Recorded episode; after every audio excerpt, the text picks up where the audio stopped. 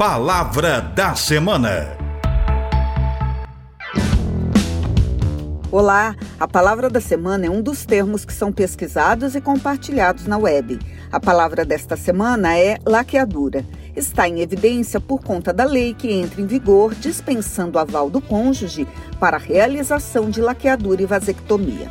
Laqueadura vem de laquear, que tem origem no latim que significa prender, ligar, fazer laqueações, ligaduras, unir, juntar, fechar temporariamente ou definitivamente um conduto orgânico. A laqueadura das tubas uterinas, popularmente conhecida como laqueadura na mulher, é um método contraceptivo onde as trompas são cortadas e suas extremidades amarradas, ligadas, impedindo a descida dos óvulos e a subida dos espermatozoides.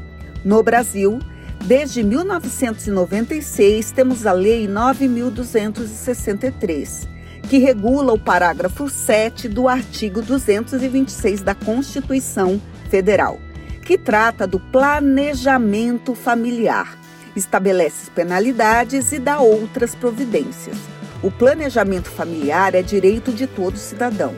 É o conjunto de ações de regulação da fecundidade que garante direitos iguais de constituição, limitação ao aumento da prole pela mulher, pelo homem ou pelo casal.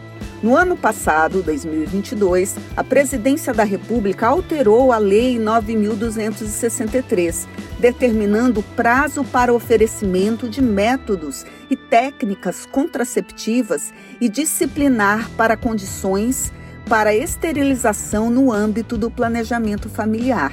A alteração dispensa o aval do cônjuge para a realização da laqueadura em mulheres e vasectomia para os homens e diminui de 25 para 21 anos a idade mínima para laqueadura e vasectomia no Brasil. Também disponibiliza qualquer método e técnica de contracepção seja realizado no prazo máximo de 30 dias. E pensa comigo, laqueadura bem como a vasectomia, na Constituição brasileira estão no âmbito do planejamento familiar.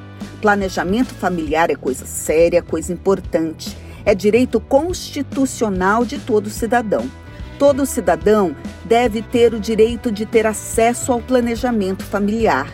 Planejar é refletir, pensar com antecedência no que fazer, avaliar os caminhos, perceber a realidade ao nosso redor, escolher, escolher objetivos, organizar, estar preparado para tomar decisões, ter elementos educacionais à disposição. Planejar é parar e pensar. Em uma sociedade do desempenho, do esgotamento, onde cada vez mais e mais temos que entregar resultados, sermos multitarefas, o parar e pensar sobre o que estamos fazendo e sobre o que vamos fazer está desaparecendo estamos fragmentando e destruindo a atenção. Temos que aprender a elaborar o tempo, a escutar com atenção profunda para planejarmos o nosso bem viver, seja ele o familiar ou qualquer convivência, para que seja bem sucedida. E começo assim a palavra da semana de 2023, com o desejo de políticas públicas que nos possibilitem o planejamento da existência. Palavra da Semana. Produção e apresentação: Professora Deise Maria Antônio Sabac, da Faculdade de Filosofia, Ciências e Letras da USP, em Ribeirão Preto.